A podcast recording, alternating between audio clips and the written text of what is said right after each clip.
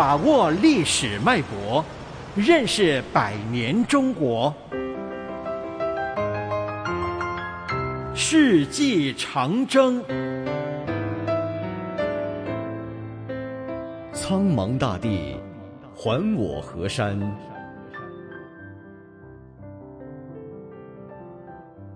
一九三三年春，长城未能挡住日军的脚步。五月，日军攻占北平近郊，古都北京受到直接威胁。蒋介石紧急召见黄福，指定他负责对日交涉。五月十日，由黄福任委员长的北平政务整理委员会成立。并很快与日军达成了停战的原则协定。黄福声称，河外剿共是为救时救党上策。在泰山普照寺，冯玉祥已经隐居一年多了。一年前，他因不满淞沪停战协定，苦闷中隐居深山。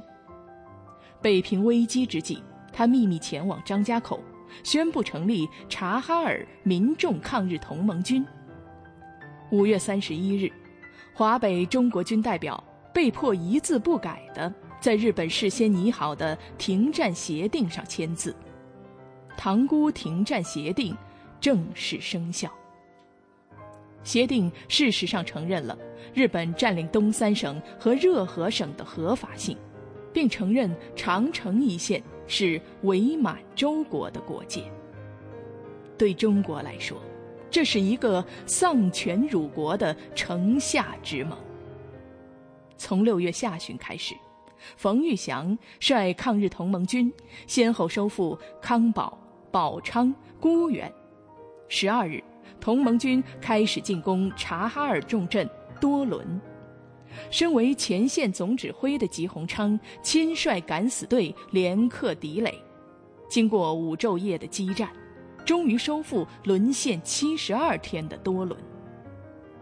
随后，冯玉祥在张家口成立收复东北四省计划委员会，发誓相率中原豪杰还我河山。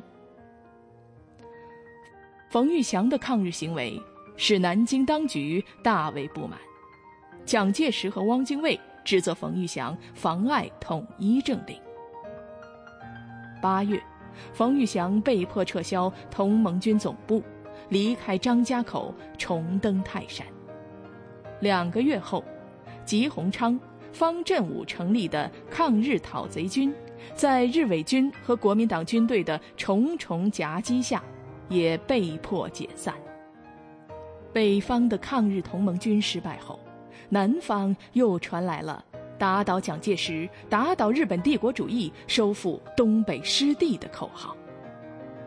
淞沪抗战之后，十九路军被蒋介石视为眼中钉，将其调往福建剿共，企图一箭双雕，借此削弱双方力量。十一月二十日。十九路军与国民党内一部分反蒋势力发动福建事变，并在福州成立中华共和国人民革命政府，提出谋求中国独立自由的基本主张。陈明书、蒋光鼐、蔡廷锴和李济深等四人通电脱离国民党，并发起成立生产人民党。福建事变打乱了蒋介石的军事部署，他不得不抽调兵力镇压十九路军。一九三三年底，蒋介石调离十万大军入闽，还动用空军予以配合。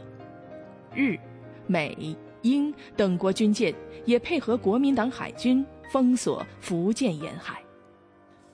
一九三四年一月十六日，蒋军攻占福州，福建事变。宣告失败。